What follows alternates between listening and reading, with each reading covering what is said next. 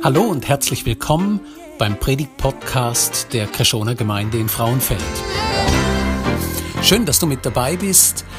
Wir wünschen dir jetzt eine gute Zeit und viel Inspiration für die kommende Woche.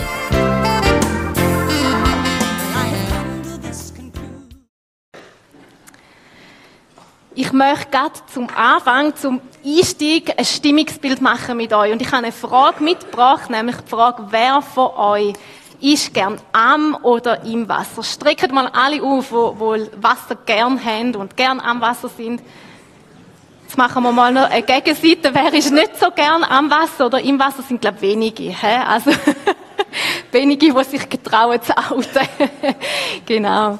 Also, sehr viele haben Wasser gern und ich muss euch auch sagen, ich liebe ich liebe es am Wasser. Ich finde, das Wasser hat auf mich irgendwie so eine beruhigende Art und Weise und irgendwie kann ich am Wasser ganz viel Kraft schöpfen. Die meisten von euch haben sicher auch schon beobachtet, was passiert, wenn aufs Wasser, also verstehendes Gewässer, ein Wassertropfen geht oder vielleicht ein Stein. Was, passiert denn? Was könnt ihr sagen oder was seht ihr da? Es gibt Kreis, genau. Es, der Guido sagt, es schwärmt so aus. Es gibt so eine Kreiswirkung und für da habe ich euch auch ein Bild mitgebracht. Wir sehen es da, so einen Tropfen, wo auf die Wasseroberfläche auftreffen tut und es entstehen so Kreis. Man sagt dem in der Fachsprache, ich bin kein Fachexperte, ich habe es nachgelesen, das sind konzentrische Kreise, das ist ein physikalisches Gesetz, das da dahinter steckt. Und ich sage euch nicht, oder ich kann es euch nicht erklären, weil ich bin keine Physikerin, wie das ganz genau funktioniert. Aber da ist eine Wasseroberflächenspannung und je nachdem, wie hoch die Spannung von dieser Oberfläche ist, umso mehr Kreise, umso größere Kreise gibt's. Und ich möchte euch jetzt einladen, das Bild einfach mal abzuspeichern bei euch, das Bild mitzunehmen, nachher auch in die Predigt rein. Wir kommen nachher nochmal darauf zurück. Wir sind ja, wie gesagt, wie Dunja gesagt hat, mitten im Markus-Evangelium, mitten in dieser ersten Staffel, wo wir heute zusammen abschliessen, der erste Teil. Und wir sehen das Wirken von Jesus Christus in dem ersten Teil, also in, dem, in den ersten sechs, sieben Kapiteln vom Markus Evangelium, hauptsächlich auf ein Gebiet fokussiert ist, nämlich auf das Gebiet Galiläa. Galiläa. Das ist das blau eingefärbte Gebiet da, wo noch sehen, also Israel geht noch, noch ab, noch viel weiter. Das ist einfach ein Teilausschnitt, wo wir jetzt da sehen. Und er hat hauptsächlich die erste Zeit in diesem Gebiet gewirkt. Jesus ist nicht viel weiter gegangen, als in dieser Gegend zu wirken. Galiläa ist ein Gebiet gsi, wo prägt war von ganz vielen religiösen, aber auch kulturellen Unterschieden. Also es hat verschiedene Religionen gegeben es hat teilweise Einflüsse gegeben von diesen Gebieten rundherum, wo hellenistisch, also griechisch prägtes Gebiet war. Das hat Einfluss gegeben auch auf das Gebiet von Galiläa. Und man sieht aber auch, dass eben viele kulturelle Unterschiede da sind. Und es hat auch ganz viele soziale Gegensätze gegeben. Es hat Leute gegeben, die sind sehr reich gewesen. Es hat aber auch Leute gegeben, die sind wirklich auch arm gewesen. Und da hat es rechte Gegensätze drin gegeben. Durch die Unterschiede, durch die Gegensätze hat es auch immer wieder ganz viele Konflikte und Spannungen gegeben. Und die Leute, da merkt man, die Leute in dieser Zeit haben sich einfach auch danach gesehen, dass da eine Veränderung passiert. Sie haben sich danach gesehen, dass sowohl politisch, aber auch sozial etwas aufbrechen tut. Die Leute haben eine Sehnsucht gehabt. Jesus kommt und er wirkt in diese Zeit hinein. Er wirkt mitten in die Konflikte und Spannungen, die schon gesellschaftlich gesehen sind, da sind, wirkt er hinein. Und wir sehen aber, dass eben Jesus kommt und selber sein Auftreten, sein Wirken, seine Autorität auch noch mehr oder immer wieder auch irritiert. Da kommt wir auch noch mit dazu. Mitten in die Spannungen hinein kommt Jesus, fordert die Menschen um ihn herum immer wieder raus, vor allem auch so ein bisschen die Führung, die jüdische Elite und es kommen noch mehr Konflikte, noch mehr Spannungen und die Fronten verhärten sich. Wir haben das letzten Sonntag auch gehört von der Deborah, sie hat uns da mit reingenommen in diese Situation. Und vielleicht geht es dir ja gerade ähnlich. Oder wir erleben da wahrscheinlich teilweise ein bisschen ähnlich. Es ist uns nicht so fremd. Wir kommen alle da zusammen, auch du, wo den Livestream schaust, und wir kommen alle aus verschiedenen Prägungen aus verschiedenen Hintergründen. Wir haben verschiedene Sachen mit verschiedenen Menschen erlebt. Wir sind auch prägt und wir sind jetzt auch da mit dieser Prägung. Und Jesus spricht uns an, er irritiert uns, aber auch immer mal wieder. Wahrscheinlich nicht jeder am gleichen Punkt, aber wir haben alle so ein bisschen die Situationen, wo wir merken, da irritiert uns Jesus gewaltig. Und etwas, wo uns begleitet hat, bis jetzt da an, bis zu der Hälfte, wo wir jetzt mitten drin sind, oder die Staffel, wo wir jetzt abschließen, begleitet uns eine Frage. Der Paul hat die recht am Anfang schon mal gestellt, nämlich die Frage da danach, wer ist denn da? Wer ist der Jesus, wo da ist? Wer ist der Jesus, wo jetzt da auftreten tut, wo irgendwo in einer Macht kommt, wo mit Vollmacht reden tut, wo in einer Autorität auftreten tut? Aber wer ist denn da? Wer ist da? Die Frage ist bis jetzt noch nicht hundertprozentig geklärt für einige um ihn herum. Es ist eine Frage, die immer noch brandaktuell ist. Und Dunja hat schon gesagt, wir haben heute die drei Special Guests da bei uns. Und die repräsentieren je für sich so eine Gruppe von Menschen, wo ein Stück weit eine Antwort darauf geben, wer denn Jesus ist. Alle an einer unterschiedlichen Position. Und wir wollen jetzt ein bisschen mehr davon hören. Wir sehen da an erster Stelle den Schriftgelehrten und Pharisäer. Letzten Sonntag hat uns Deborah ganz viel davon erzählt bei Jesus mit ihnen erlebt, wie schwierig das es manchmal ist mit ihnen und sie denken auch, wie schwierig das da ist mit dem Jesus, wo da kommt, wo da auftreten tut, wo da wirken tut in einer Autorität, wo ihnen ein ziemlicher Dorn im Auge ist. Pharisäer und die Schriftgelehrten, das ist die Führung die, die religiöse Führung unter dem Volk Israel. Und sie selber haben für sich auch eine Macht und eine Autorität beansprucht. Und jetzt kommt da Jesus, tretet auf, auch mit einer Vollmacht und einer Autorität, aber nicht ganz mit der gleichen. Und die Pharisäer und Schriftgelehrten sind irritiert, sie sind wütig, Sie verstehen Jesus nicht. Jesus haltet diesen Schriftgelehrten und Pharisäern immer wieder den Spiegel vor Augen. Er fordert sie immer wieder raus. Es gibt immer wieder Konflikt zwischen ihnen. Jesus sagt ihnen sogar, ihr seid Heuchler. Ihr seid Heuchler. Das ist eine starke Aussage, ein starkes Wort.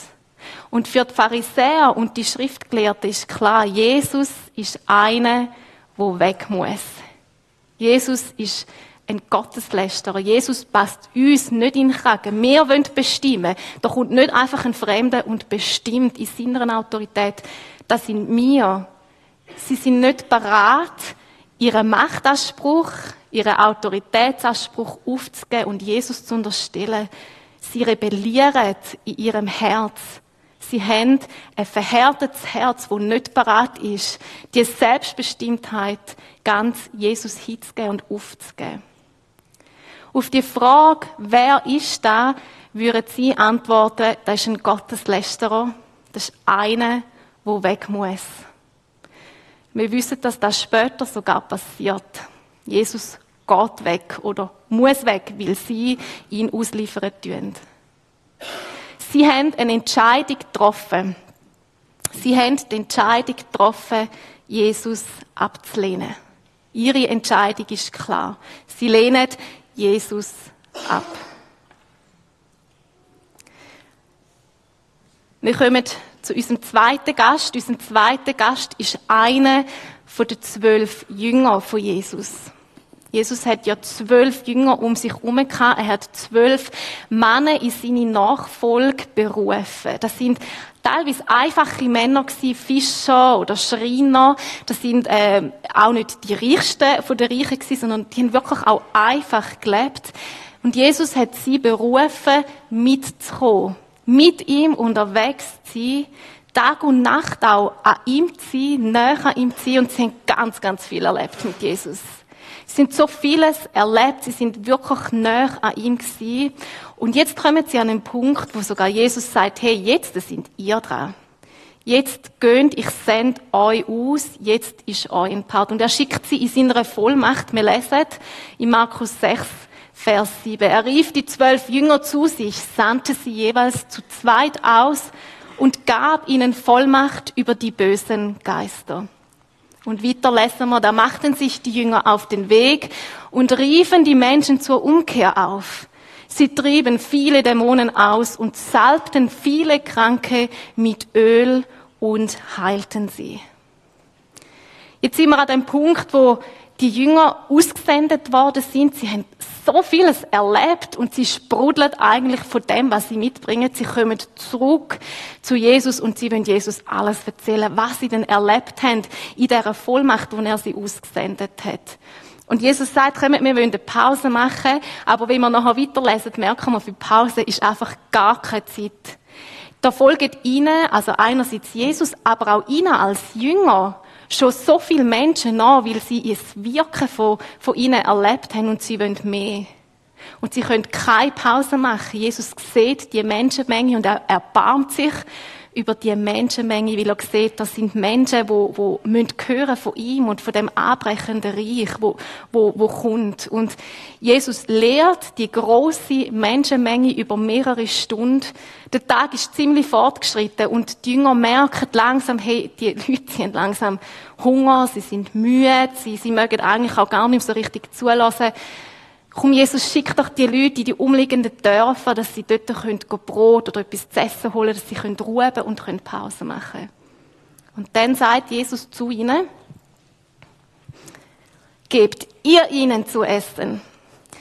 Und sie sprachen zu ihm, sollen wir hingehen und für 200 Dinare Brot kaufen und ihnen zu essen geben?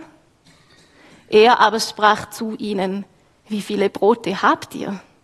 Geht hin und seht nach. Und als sie es erkundet hatten, sprachen sie fünf und zwei Fische. Sie kennt da Jesus und Jesus gibt den Jünger den Auftrag, tönt doch die Leute, die große Menge, jetzt in Gruppen platzieren, Gruppe zu 50, in Gruppe zu 100, alle zusammen. Und Jesus nimmt das Brot, nimmt Fisch, er blickt zum Himmel und er sagt, zum Vater, danke vielmal. Er dankt am Vater für das, was sie dort dürfen haben. Und dann fängt Jesus an austeilen. Er teilt aus, er teilt aus, er teilt aus. Und es geht so weiter und es hat immer noch genug. Und wir merken, dass da Jesus ein riesiges Wunder macht. Er vermehrt die Speise, wo eigentlich nicht einmal für sie zwölf wahrscheinlich gelangt hätte. Und es werden über mehrere tausend Menschen satt an dem Abend. Die Jünger sind mittendrin. Die Jünger sind voll dabei in dem Wunder. Sie helfen ja sogar mit. Aber etwas fällt auf. Die Jünger schnallen noch nicht wirklich, wer jetzt da vor ihnen ist. Sie haben nicht begriffen, was da gerade abgeht. Wer denn der Jesus wirklich ist. An dem Abend geht es weiter. Es ist schon fortgeschrittener Abend. Sie sind wahrscheinlich alle sehr müde. Und die Jünger gehen mit dem Boot über den See Genezareth. Jesus selber bleibt am Ufer. Und er sieht, dass die Jünger, wo sie auf dem See sind, in eine Not geraten. Er sieht, dass ein Sturm aufkommt und dass die Jünger keine Chance mehr haben, das Boot irgendwie gut zu halten. Und Jesus macht sich auf, geht zu ihnen zum Boot, läuft zu ihnen hin und die Jünger haben unglaubliche Angst. Die Jünger erkennen Jesus nicht. Sie haben das Gefühl, da kommt ein Geist auf sie zu, sie haben riesige Panik, sie erschrecken sich und darum redet Jesus zu ihnen und sagt, aber Jesus sprach sie sofort an. Erschreckt nicht, rief er, ich bin's. Ihr braucht euch nicht zu fürchten. Er stieg zu ihnen ins Boot und der Sturm legte sich. Da waren sie erst recht fassungslos. Denn selbst nach dem Erlebnis mit den Broten hatten sie noch nichts begriffen. Ihre Herzen waren verschlossen. In anderen Übersetzungen steht nicht verschlossen, sondern ihres Herz ist verhärtet gewesen. Merkt ihr, ich habe vorher gesagt, die Schriftgelehrten und die Pharisäer, sie haben ein verhärtetes Herz gehabt. Und jetzt sage ich es auch von den Jüngern. Die Jünger, die in der Nachfolge sind, wo so nah an Jesus sind, über sie wird das Gleiche gesagt. Über sie wird gesagt, sie haben ein verhärtetes Herz. Sie haben ein Herz, wo irgendwo noch in der Rebellion ist, wo noch in der Unsicherheit drin ist, wo noch nicht wirklich verstanden hat, wer Jesus ist. Es gibt einen großen Unterschied. Die Pharisäer und die Schriftgelehrten sind eine Entscheidung getroffen. Sie haben sich entschieden, Jesus abzulehnen. Die Jünger sind noch an einer Position, wo sie die Frage, wer ist, dann noch nicht hundertprozentig beantworten können. Sie haben sich noch nicht gegen Jesus gewendet, aber auch nicht für Jesus entschieden. Sie sind irgendwo in so einer Mittelposition. Und vielleicht kennst du das aus deinem eigenen Leben auch. Du merkst, du bist eigentlich schon lange mit Jesus unterwegs. Du hast schon so vieles von Jesus dürfen mitbekommen, dürfen erleben, aber es hat Situationen gegeben oder auch Fragen gegeben, die dich ziemlich ins Zweifeln gebracht haben, wo, wo du merkst, da rüttelt und schüttelt an deinem Glaubensfundament. Das sind vielleicht Fragen um, die für dich nicht geklärt sind, oder Jesus, wo dich so unglaublich irritiert hat. Vielleicht Verletzungen, die da sind, die auch von anderen Christen passiert sind, und du merkst, das bringt dich so unglaublich ins Zweifel, dass du eigentlich nicht genau weißt, wer Jesus ist und dass du noch nicht wirklich an einem Punkt bist, wo du dich für ihn entschieden hast. Du bist mit den Jüngern in guter Gesellschaft. Ihnen geht's gleich. Die Frage, wer ist da, beantwortet sie eigentlich noch gar nicht. Für sie ist es unklar, wer jetzt da wirklich ist. Und sie haben auch noch nicht eine Entscheidung getroffen. Sie haben sich noch nicht entschieden. Ihre Entscheidung steht noch aus. Später werden wir sehen, dass sich die Jünger entschieden haben. Elf Jünger entscheiden sich für Jesus und ein Jünger lehnt Jesus ab und verratet ihn. Jetzt, in dem Moment, ist die Entscheidung bei ihnen noch offen. Und wir haben noch einen dritten Gast. Wir haben noch eine Frau aus Syrophönizien und wir lesen jetzt von ihr und von ihrer Begebenheit mit Jesus. Wir lesen in Markus 7, Vers 24. Und er brach auf von dort und begab sich in die Gegend von Tyrus und Sidon und trat in das Haus, wollte aber nicht, dass es jemand erfuhr und konnte doch nicht verborgen bleiben. Ich habe vorhin gesagt, dass das Wirken von Jesus hauptsächlich auf das Gebiet von Galiläa beschränkt war am Anfang, also vom Markus-Evangelium am Anfang. Und wir sehen jetzt, dass es eine Bewegung gibt. Tyros und Sidon ist nicht mehr jüdisches Gebiet gewesen. Jesus ist auf in Norden in heidnisches Gebiet. Das hat nicht mehr zu Israel gehört, sondern ist griechisches Gebiet gewesen. Jesus verlässt also Galiläa und geht auf nach Tyros und Sidon. Und wir lesen weiter, denn eine Frau hatte von ihm gehört, deren Tochter einen unreinen Geist hatte, und sie kam und fiel ihm zu Füßen. Die Frau war aber eine Griechin aus Syrophenizien gebürtig, und sie bat ihn, den Dämon aus ihrer Tochter auszutreiben. Ich habe euch vorher ein Bild vorgestellt, ich zeige es euch nochmal mit der Kreiswirkung. Das ist genau da, was jetzt passiert ist. Jesus selber hat da gewirkt. In Galiläa.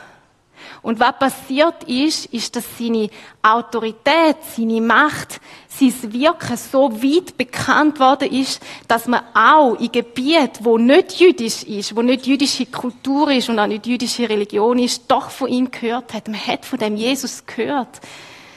Und so hat auch die Frau von ihm gehört. Und sie kommt vor ihm, sie fällt ihm vor die Füße, weil sie eine riesige Not hat weil sie Not hat von ihrer Tochter, die von dem Dämon besessen ist. Und sie weiß, wenn ihr jemand helfen kann, dann ist der einzige und allein der Jesus, von dem, wo sie schon so viel gehört hat. Von dem, wo sie von so wirken und weiß, der hat eine Autorität und eine Vollmacht. Und sie hat eine riesige Hoffnung. Und wir lesen jetzt die Antwort von Jesus. Er sagt nämlich, Aber Jesus sprach zu ihr, lasst zuvor die Kinder satt werden, denn es ist nicht recht, dass man das Brot der Kinder nimmt und es den Hunden hinwirft. Ich habe vorher gesagt, Jesus irritiert. Jesus irritiert gewaltig und ich finde, da ist so eine Stelle, wo ziemlich irritiert. Und wo ich davon ausgehe, dass auch die Frau ein Stück weit irritiert und befremdet war ab dieser Aussage. Aber wenn wir mal genauer anschauen, dann sehen wir, dass Jesus eigentlich etwas bewirken mit dieser Aussage. Er will etwas rauszeugeln. Er will etwas bei ihr auch ein Stück weit provozieren. Er zeugelt sie. Und so müssen wir uns die Begegnung auch vorstellen, wo sie zwei haben. Wir sehen da einerseits an dieser Bildsprache, wo Jesus verwendet. Er sagt nicht einfach Nein oder wie auch immer, sondern er sagt, zuerst sollen die Kinder etwas bekommen und dann gibt mir den Hund. Jesus vergleicht das Volk Israel an dieser Stelle mit dem Kind und sie, wo Heidin ist, sie, wo aus Syrophönizien kommt, sie ist für Jesus im Bild gesprochen ein Hund. Es ist ein spannendes Bild, wo Jesus da braucht. Und was wir aber auch sehen, ist, dass er eben überhaupt in dieser Bildsprache zu dieser Frau reden tut. Jesus könnte auch einfach sagen, nein, zuerst ist das Volk Israel dran und dann kommen die Heiden dran. Aber Jesus wählt ganz bewusst das Bild, weil er weiß, die Frau, die versteht mich. Die Frau, die versteht das Bild. Sie weiß, was ich eigentlich möchte sagen. Und er kommt mit ihr in dieser Debatte, in dieser Auseinandersetzung, wo sie haben, auf Augenhöhe. Und etwas weiteres, was auffällt, ist das Wort zuvor. Jesus sagt nicht Nein, niemals, Nein, sicher nicht, sondern er sagt Nein, zuerst. Zuerst ist das Volk Israel dran. Zuerst sind meine Kinder da. Und dann. Was wir da sehen, ist, dass Jesus eigentlich einen primären Auftrag hat. Jesus ist hauptsächlich in erster Linie gekommen für sein Volk, für das jüdische Volk. Um Israel bekannt zu machen, wer er ist. Um das ankommende Reich, das einbrechende Reich von Jesus Christus, ihnen bekannt zu machen. Aber er sagt mit dem auch zuerst, und dann geht's weiter. Es wird zu den Nationen gehen. Aber noch nicht jetzt. Es ist noch ein bisschen zu früh. Die Frau versteht das Bild ganz klar. Sie versteht, aber sie entgegnet ihm auch etwas. Sie antwortet ihm, ja, Herr. Und doch essen die Hunde unter dem Tisch von den Brosamen der Kinder. Ich bin so erstaunt ab dieser Frau. Ich finde, die Frau, die hat so Mumm in den Knochen, so mutig. Jesus, ich meine, sie weiß ja, wer da vor ihr steht und gleich kommt sie vor ihn und hat so einen Mut, ihm zu begegnen. Sie versteht das Bild ganz genau. Sie antwortet Jesus auch in dem Bild. Sie hat verstanden, was Jesus möchte sagen. Sie ist sich bewusst, Jesus ist eigentlich nicht für sie da, sondern für sein Volk. Aber die Frau hat Mut und, was wir auch sehen, sie hat eine riesige Demut. Sie antwortet ihm mit Ja, Herr. Sie sagt auf das Nein von Jesus, wo sie vermutlich irritiert hat, sagt sie, ja, ich verstehe. Und sie sagt noch etwas anderes. Sie nennt Jesus ihren Herr. Sie versteht, wer da vor ihr ist.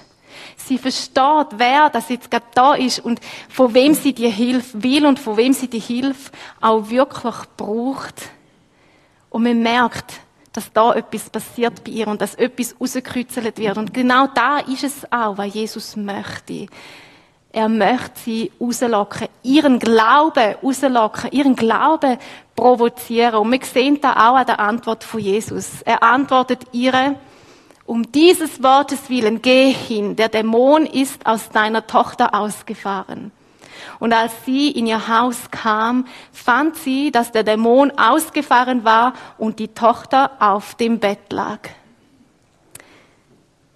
Wir haben da mit der syrophönizischen Frau.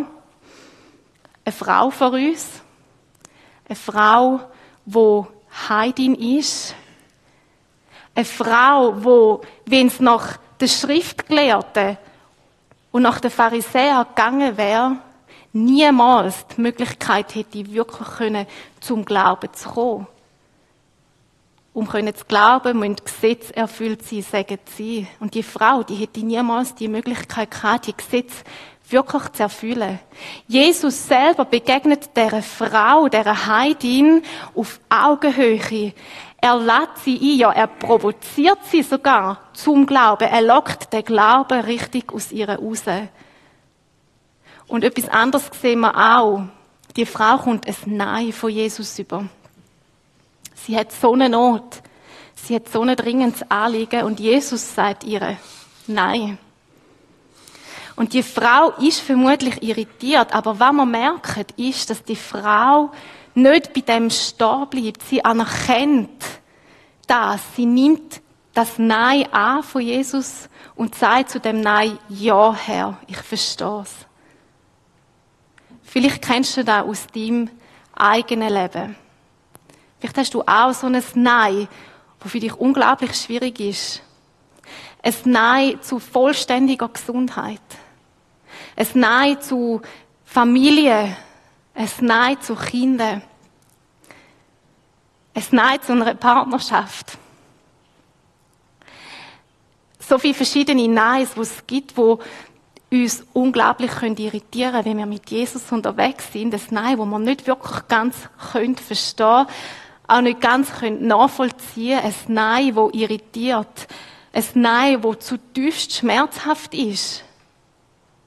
Was wir aber bei dieser Frau sehen, ist, dass sie das Nein nimmt, dass sie trotzdem glaubt, dass sie ihr Herz nicht verschließt. Sie können sich entscheiden, ihr Herz zu verhärten. Wenn Jesus ein Nein für sie hat, dann würde ich nicht mehr mit dem Jesus unterwegs sein. Dann würde ich nichts von ihm erwarten.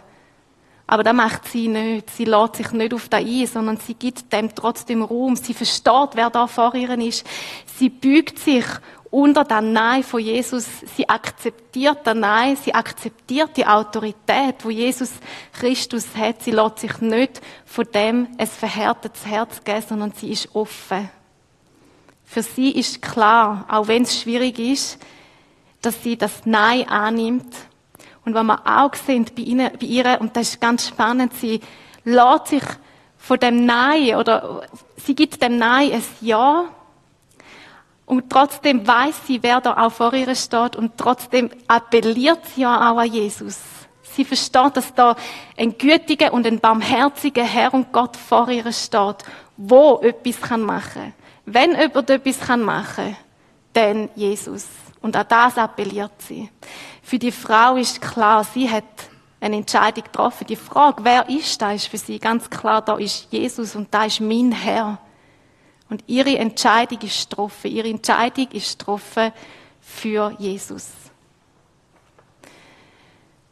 Ich habe am Anfang die Frage hineingebracht, die uns ja schon lange begleitet hat, jetzt durch die Serie, wer ist da? Und ich möchte die Frage auch dir nochmal ganz bewusst stellen. Wer ist da? Wer ist Jesus für dich? Was für eine Antwort gibst du ihm auf diese Frage?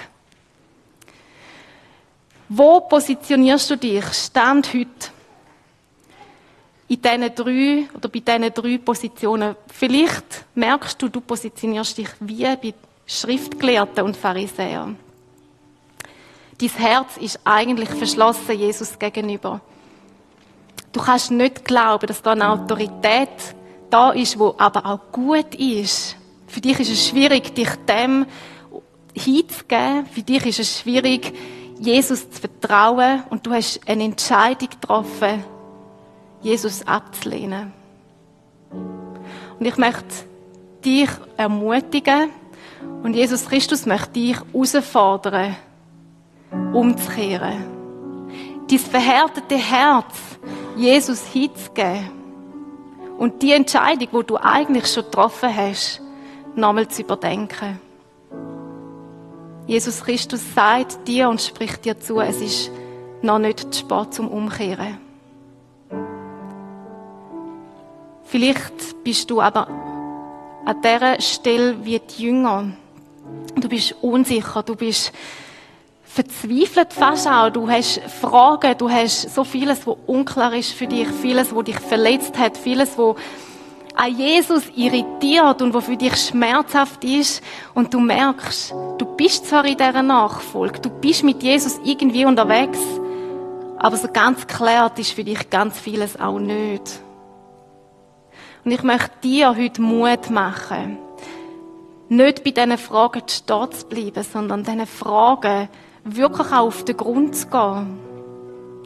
Diesen Fragen Platz und Raum zu geben und vor allem Jesus in dem Raum zu geben und Platz zu geben, dass Jesus dein Herz nochmal ganz neu kann erfüllen, dass du die Antwort darfst finden auf die Frage, wer ist denn da? Und dass du eine Entscheidung kannst treffen, die Entscheidung für Jesus. Vielleicht bist du wie die syrophönizische Frau und Du hast ein Nein bekommen von Jesus. Aber du möchtest zu dem Nein, wo du hast, in dem Moment dein Ja geben. Ich weiß aus eigener Erfahrung, wie schmerzhaft das da ist.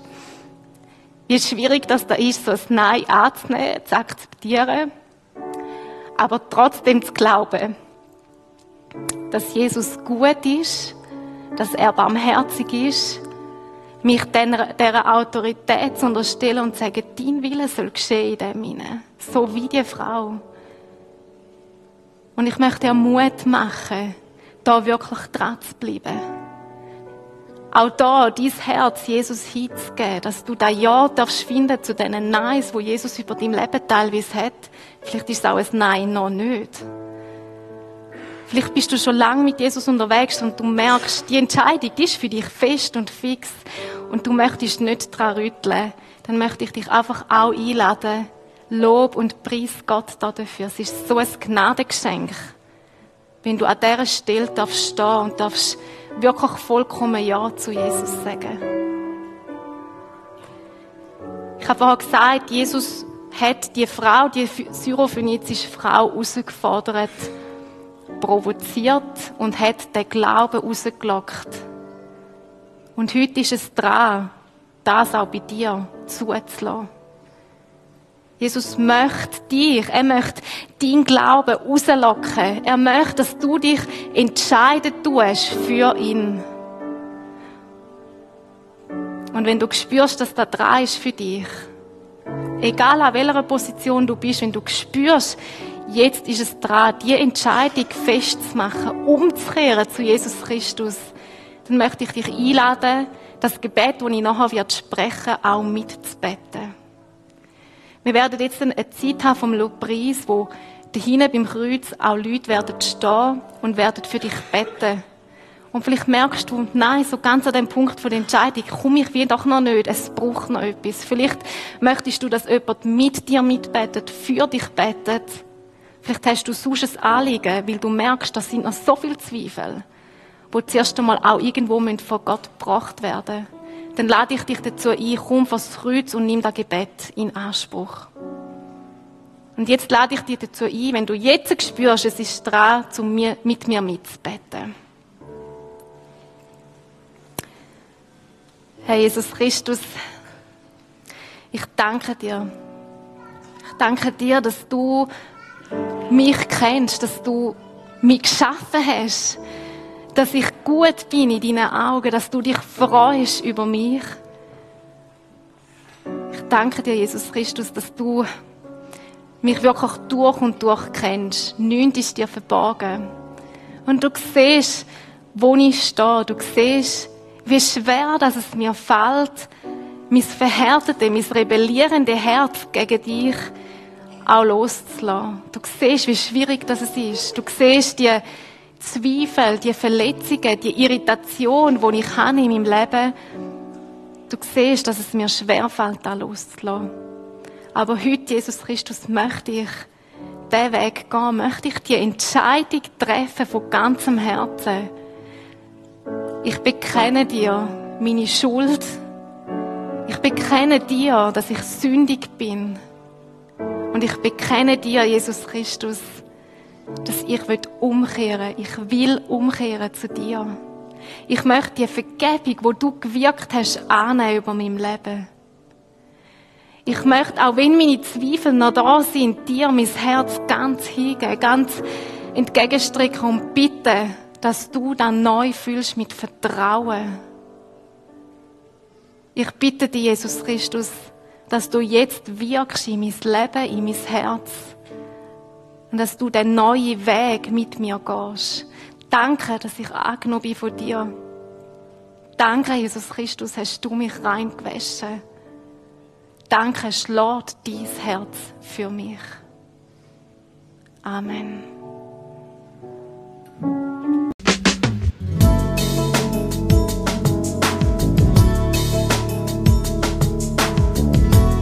Schön, dass du mit dabei warst. Wir hoffen, du konntest durch diese Predigt profitieren. Weitere Infos zu unserer Gemeinde findest du auf unserer Webseite unter Krishona, das schreibt sich mit ch, minus frauenfeld.ch. Wenn du uns eine Nachricht schicken willst, dann schick uns doch einfach eine E-Mail auf die Adresse info at krishona-frauenfeld.ch. So wünschen wir dir noch eine gute Woche und freuen uns, wenn du das nächste Mal wieder mit dabei bist. Tschüss!